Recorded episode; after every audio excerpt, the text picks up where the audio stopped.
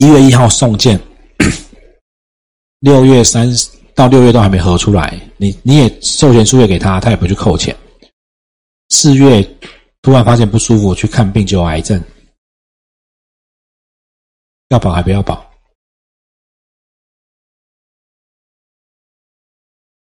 或者另外一个状况，我们最近有遇到。送了件，呃，我上次是不是有说我们有个同事帮他先生送件以后就车祸？嘿嘿，上礼拜五收到体检的照会。对，抽就保险公司要抽样体检。那现在这个人那个轻微脑震荡，然后肋骨骨折，刚出院，你觉得他现在去体检会呈现什么状态？要看他检查的项目，但是他现在啊，不是现在保险公司照会体检，那你去体检，来医生问你最近有没有什么生病或住院，你要说有还没有？有哈，保险公室看到会怎么样？啊，就会有一些东西要处理哈。好，那那个道理，他问的最近是从体检那天往前算的最近，还是你投保那天往前算的最近？你就会发现有很多很多问题在未来都要在厘清的，因为以前经纪人通路没这么发达的时候，没有那种核保两三个月的事情，送件到核保一一周两周就出来就了不起了，所以没有人去讨论送件到核保中间如果拖的时间很长的时候，中间的。危险变化到底要怎么处理？甚至条款契约也都写不清楚啊！这个你们考试不会考这么难啊！我们来看你们实务上作业会遇到的问题。这个来，第一期保费对不对？是不是写？如果经乙方哦，保险公司同意承保了，而且他确定拿到钱了，对吗？从甲方受领首期保险费，这个保单的时期，数字要保人签这张授权书开始，这是首期保费哦，不是续期哦，第一期，所以。如果你用你用的授权书背面这样写，表示这家公司签这个授权书出去，保险公司同意了，好，我可以承保，我也扣到钱了，不管信用卡或银行，这张保单的生效日是签这张那一天。这个的写法就会变成，他授权哦，这也是第一期保费哦，这是台湾人寿同意承保后。保单的死期数字保险单上所载的日为生效日。那保单所载是要保书还是哪一天？通常要是要保书，但是万一它载的不是呢？好，那如果我刚刚讲了，那万一授权失败的时候呢？哦，就以这个写法就会回到这边来看哈。来，好，保险单所载的。生效日哦，这字比较小，我会把它放大。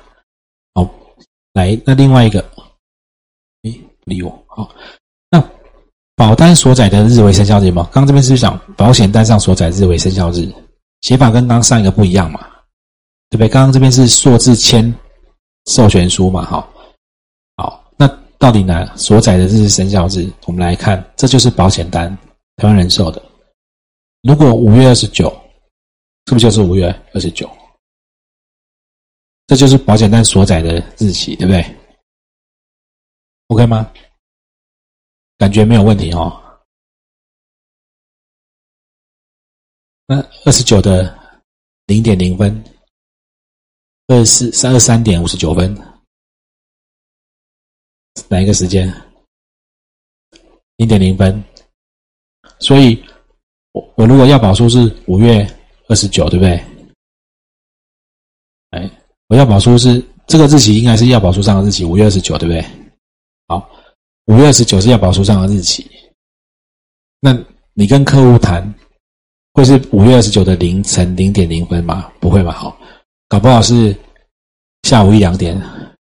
哎呀，我问你哦，如果是如果五月二十九号中间他发生车祸，这张保单要不要赔？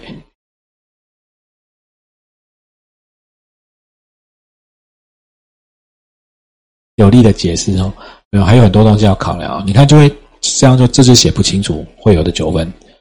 如果如果照这样，那我我如果是恶意的，又专业又恶意的从业人员，发生车祸赶快投保台湾人寿，好不好？然后他是不是用所载的时间二十九日？因为你如果没有写，就是二十九日凌晨嘛。哦，那白天车祸赶快晚上办一办，然后等到他核保保单都下来，我们再去办理赔啊，就会有问题哦。因为你看他像这，他这是不是有有健康险、有伤害险、有住院？没有写清楚哦。来，我们再看几个。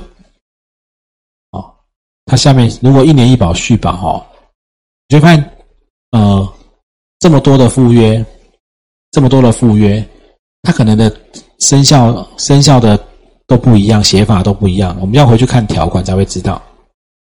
你看这么多附约，哦，这这是我上课时我就想被保险的名字我写示范条款了。哦，不是，这不是这。对啊，投保对象我就写啊，为了要上这个课做的哦。这么多的附约，如果他写的方式不一样，你就发现这张保单的生效时间点不一样嘞。比如说他写的这个对这个附约负的责任的开始是交第一期保费的开始，那本附约的保费应在保险期间要跟主缺一起交。来，你你们看这个，实际上如果条款这样写，它是什么时候有效？缴钱才有效嘛，哈，然后应该要一起缴，好，来同意承保，收取利息保险费，哦，这一样是附约哈，好，如果预收相当于利息保险费金额，说值，诶，这是不是超刚刚示范条款里面的？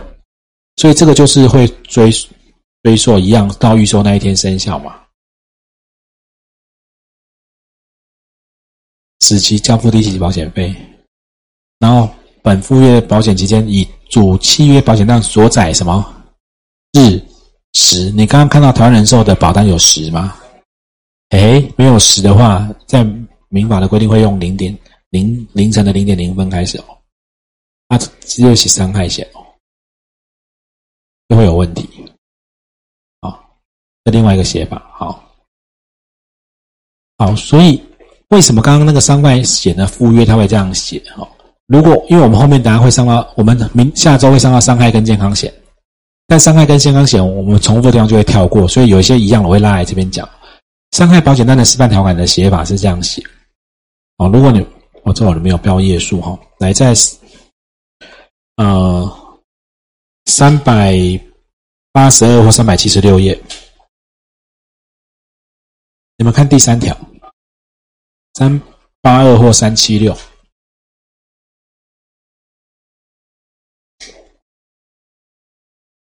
是不是以本契约保险单所载日时为准？所以刚刚那个台湾人寿那个附约，他他也这样抄，但是你就会发现保险公司它它的内部横向沟通也不太够。它条款上写它需要有所载日跟时，但是做保单的单位有没有记载时在上面？没有啊，没有。好，来，那我们顺便来，既然翻了，我们再往后翻到那个三百诶四百三十。三，或者是四百二十七，住院医疗费用保险单及实支实付型。你们一样看第三条。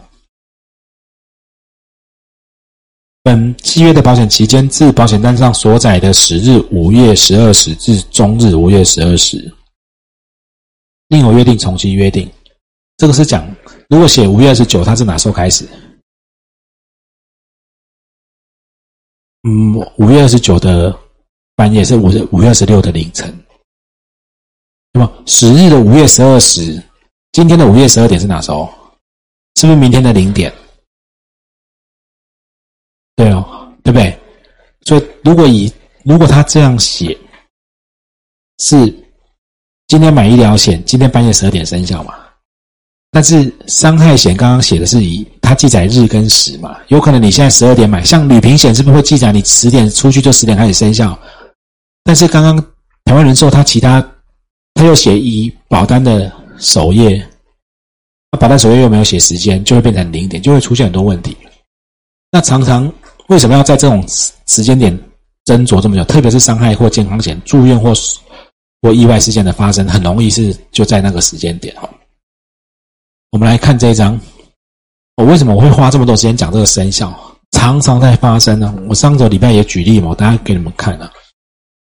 这个汽车保险哦，一百零七年十月二十三中午十二点生效，这是汽车保险。它是不是车牌 A 备选六九二一，哦，十月二十三中午十二点生效，对不对？没有问题嘛？哦，对不对？看看得到哈，就在这边，十月二十三中午十二点哦，来 A A dash 六九二一，这是不是车祸？十月买不到二十四小时吧？没事，所以你生效日没有弄清楚，有或者生效时间点你你自己没有搞清楚，常常你你可能卖的保，客户以为生效了。比如说像刚刚医疗险，如果那种写法，你现在买了，晚上去住院不赔哦，对不对？好，这是不是都差的很接近？来，你们看这个，好，外面啊，login 哈，login，来，一零九。十一月九号，五月十二时，是不是十一月十号的零零，对不对？对吗？哦，伤害险，因为这是家庭事，要不然是我这我小朋友。哦，九四年嘛，好，没有问题哦。五月十二时，当时。就是生效后十四个小时就出现了，而且还在 远在云林，照去剑湖山上的受伤啊，哎，急诊嘛，哦，对啊，所以生效的时间点，你看这这都是一天之内的出现的。多，哎，所以我们后来我们单位就得到个结论，跟我们买很快都会得到保险利益费。我告这这不太好啊！好，好，来，刚车险的车险的条款哦，生效的条款，顺便跟你们讲一下哈。虽然你们是考人生的，订立或约定期先交了钱哦，收保费，它就会生效了哈。然后住宅也是一样，它可以保费可以延交，晚一点交都没关系，但是生效日是生效日。好。扣款失败重送授权书，刚刚讲的，扣合章错了，信用卡卡号写错，重送怎么生？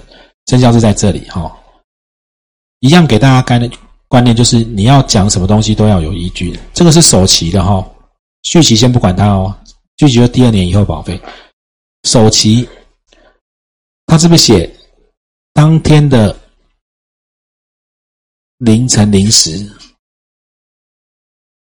签这张授权书的凌晨零时，表示你下午签，他也是追溯到凌晨零时，哎，有点怪啊。但是他这样写了哈，他我们不过重点要让大家看的是，如果你没有扣到钱，里面账户没有钱，你如果赶快依照本公司指定的缴款方式，在期限内缴保费，本授权之所指的生效日适用前条。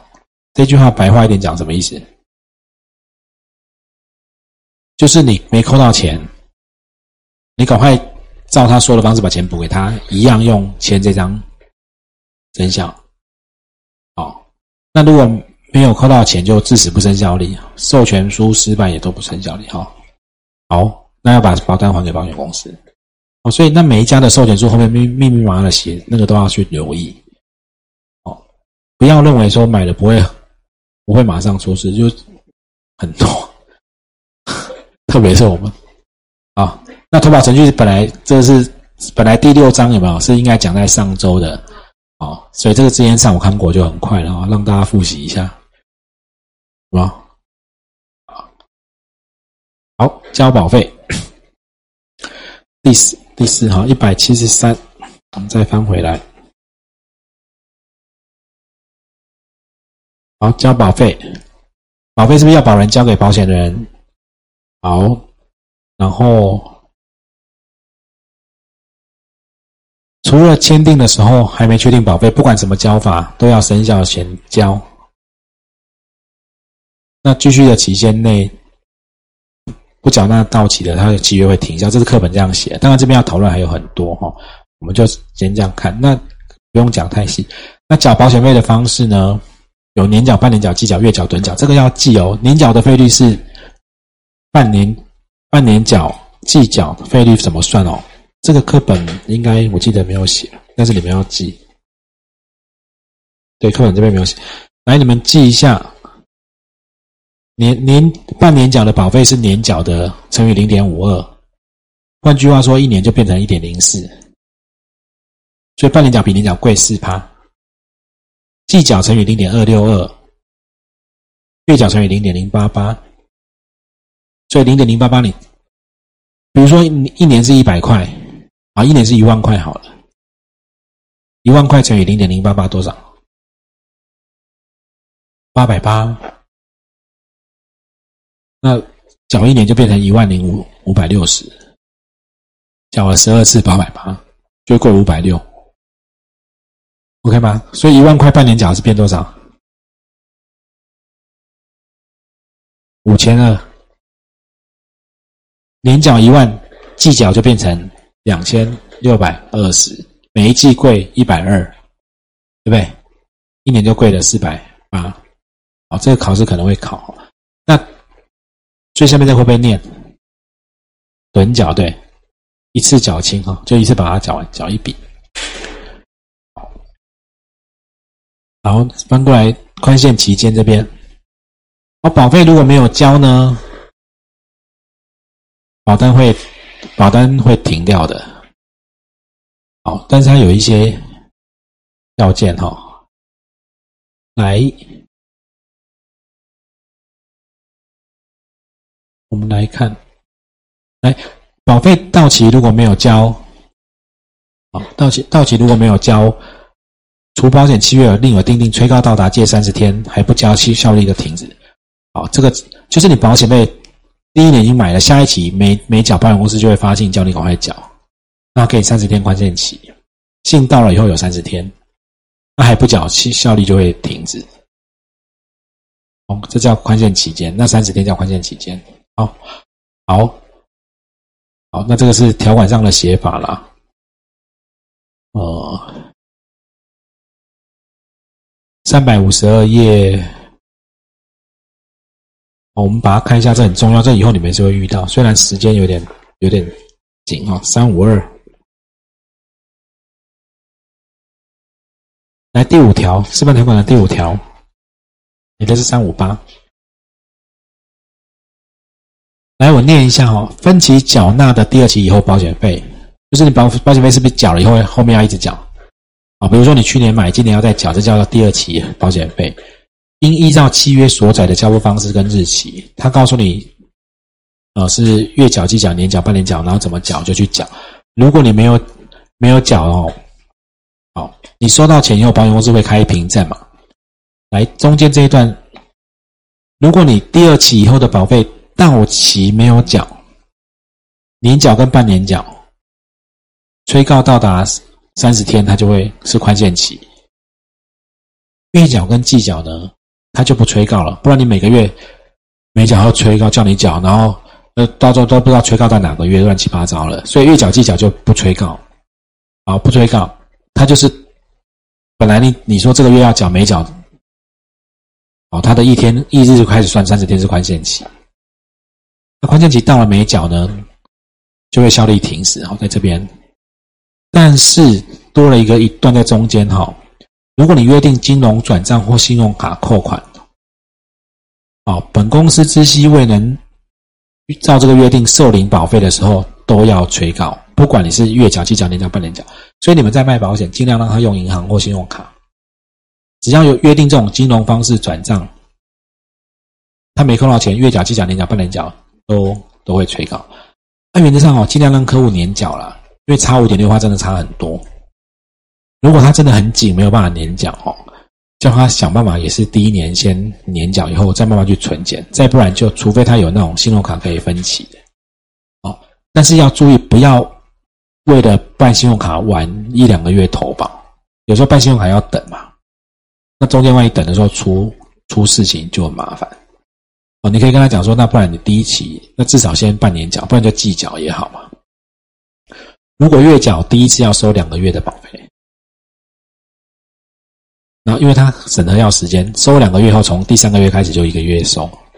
因为月缴只收第一个月，有时候他根本审了时间到保单下来都超过一个月了，中间来不及收第二次，然后再来是收一个月金额，有时候太少，他哥他也不能出单，所以月缴第一个月会收两个月，然后从第三个月开始收，那你就会发现两个月跟计缴的三个月差没多少，就叫他计缴，最少也计缴。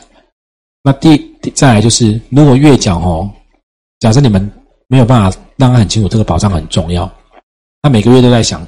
账单上有一笔保费，有一天他很紧的时候，他就想把你这个保险费砍掉。那年缴是这样子哦，年到年底了，哎，有钱扣掉了啊，那扣走。如果从银行更好，从信用卡他要缴，从银行钱扣走，扣几年他就知道这个是固定的支出，他就不会没扣到。那这个契约的效力会持续比较久，对你们会比较好。好，所以我们来看哦，我用图的方式给你们看，你们比较容易记住哈。第二期保费，哎，好，来，第二第二期的保费没交，约定金融转账都要催告，催告到了以后，才经过多久？三十天才会停止效力，啊，大概是这个过程。OK，好，那再来，那催告多久？哪时候催告？没扣到钱，对不对？明天保险公司就寄信去催告，还是后天？哎，没有看每一家保险公司，有的公司来，我们看这是保险公司内部的行政规定啊。好像这家保险公司他就说，第一次扣扣不到，第二次扣不到，会先简讯通知，然后应缴日加二十五天都还没缴，他才会寄催告。比如说，应该是一月十号要缴，他扣一次扣不到，他不会马上催告，因为可能他叫你补钱，发简讯通知。第二次再扣不到，叫发简讯通知。每一家保险公司的作业规定不一样，这一家是这样子，有的公司统一三十三十号就发这个月没扣到钱的催告，有的公司是十五号、三十号发，还有这个是应缴日加二十五天发，哦，都不一样。但是催告寄了以后要到。到了以后才才那个哈，对，那催告大概就长这样，给你们看一下，你们比较有感觉哈。啊，你这个保险费没有扣到啊，然后呃，也有可能他会注明，因为有时候没有这样注明，钱如果就如果已经收走了，客户刚好补进去，隔天又收到信，他就会我已经缴了，他就 心情很，就在讲说有可能会录这样作业时间邮寄的时间差。你收到之前如果已经缴钱了哈，这个就作废哈，不申催告，你不要害怕。好，那收到这个信三十天，你赶快缴钱，不然它就会效力停止，这就是催告的范本。好，来契约撤销权从这边开始，来看那个一百七十六页哈。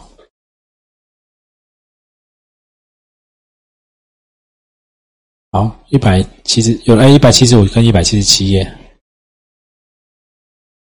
好，有时候投保又会因为不合本意或者其他因素不想投保，通常是我遇到很多都是那种当面不会拒绝，因为有人情嘛，不好意思讲，但一走以后拿到保单就去偷偷去把契约撤销这样子。有没有这种很多？如果你没有让他很清楚要买这个保险。他买的压力很大，现场不好意思跟你拒绝，然后等你走了，他就偷偷去撤销，或者谈的时候没有谈的很，就是很确定，他回去想想，或者是家人又骂了两句，他就把你取消，都有可能哈。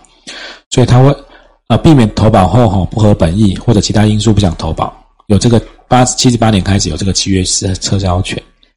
好，那撤销呢，在课本里面会看到，什么时候生效呢？书面意思表示到达的隔天零时，就是当天半夜，对不对？好，怎么撤？怎么撤销？待会会讲哦。要书面检同保险单哈。那不管有没有体检，都可以撤销哈。好，但是上面的规定只适用两年期以上的，所以我们之前就闹过一个。差点变成招揽纠纷，要去卖趸缴的储蓄险，然后那个呃业务可能也没讲清楚，或者他就说啊，反正这块停或者之类的，你先买嘛，万一真的不要，你再撤销嘛。就趸缴的不能撤销，趸缴的没有实质撤销，要两年期以上，因为那一次就缴清，这契约已经缴完了，就结束了。长期的契约，你说买了以后想不清楚，哈啊，两年期以上的才能撤销，所以一次缴清就不能撤销。那趸缴金额又很大，买了以后，业务跟他讲说啊，反正没关系，你先买，因为快停售要涨价，储蓄险要涨价了。他说：“买买，你如果真的想想，真的不行，这笔钱要用，你就把它取消就好。业务会这样讲，有可能让他先买再说，也有可能说我年底有竞赛或有考核各项，先让他有业绩进来再说。殊不知他想说，反正停售嘛，然后又会塞车，结果等到隔年两三二月、三月保单真的下来，对方想一想还真的要用钱，还是比较好的。然后还他还去帮客户签了撤销，想说至少我去年年底已经通过了，安全。”不管是竞赛，不管考核都过了，就送出去保险公司说：“哎，这定我这个没有撤销的哦。”就对那个你们就如果真的不行，那个趸缴的保单如果要解约，损失都很大，你们就自己垫哦。所以有时候不专，有时候说记得我第一周有讲，有时候学专业是保护自己，哦，这很重要。哦，那那一件那一件那时候处理好久。不是不是，你应该说，呃，这如果我们这样讲啊，什么状况你会你做了一个交易，什么时候什么状况你会反悔？你想的时候不清楚嘛？啊，我这样举个例子好了，呃，我我我很常去 Costco 买衣服或裤子，因为他那边不能试穿。那因为版型不一样，我就会买我能穿或者我能穿再再小或再大一个尺寸。都抓回来，然后留下一个，另外两个去退。那因为，但是我会我我会弄得很整齐，我就不会让他要再花时间整理，或者有些退了后不能用的。那为什么我我我会做一个不确定的交易？第一个，因为他不能让我试，我又不确定，但是我真的要买。好，那如果我们在卖保险，你谈的时候客户还没有很确定，你就干脆不要卖。那长期的目标，你们试试看啊！记住这句话，离你们很遥远，但是记住这句话，以后要卖保险，都让客户说服你卖他保险。再讲一次，让客户说服你卖他保险，不是你说服他买保险。如果你能做到这样，你的客户不太会撤销保单。我我我比较常花时间要叫他们不要买保险。前一前一段时间，私人险要停售，叫好多人不要买。不是因为该买的就买，有些人不见得适合，或者这个状况他不一定能买。对啊，就就是要客户说服你说我他真的需要，你要拜托你卖给他。那这种状况下，他不会撤销了。我举个例子，这样比较比较容易懂。因为以前我在做，也会常常会有。客户就说啊，我一个月存一万，一年十二万没有问题。但是以我对他的了解，我觉得可能会有问题。我可能要花很大的力气跟他讲说，你要不要？不然你先五千，一万我真的觉得太多。五千就一年六万嘛。做完，你真的觉得很 OK，你明年要再做再说。虽然搞不好条件比较差，那没关系嘛。可是你现在一个月一万，一年十二万，万一真的后来中间缴个三四年缴不出来，你的损失会有多大？你知道吗？你要花很多的力气跟他讲，当他决定了，他确定很，他想的很清楚的时候，这个保单不会动了。可是我我会看到有有些状况是啊，就是啊，不然你就先买一万了，真的不行再说。那他回来压力很大的时候，他可能就会，哦，如果来得及，他就撤销重做；那来不及，他可能就以后要减额缴清、要解约、要有损失的时候，他就会想说，你当初怎么不帮他多评估一些？哈，会有这样的状况哈。好，我们先到这边，先下课休息十分钟，我们待会再继续哦。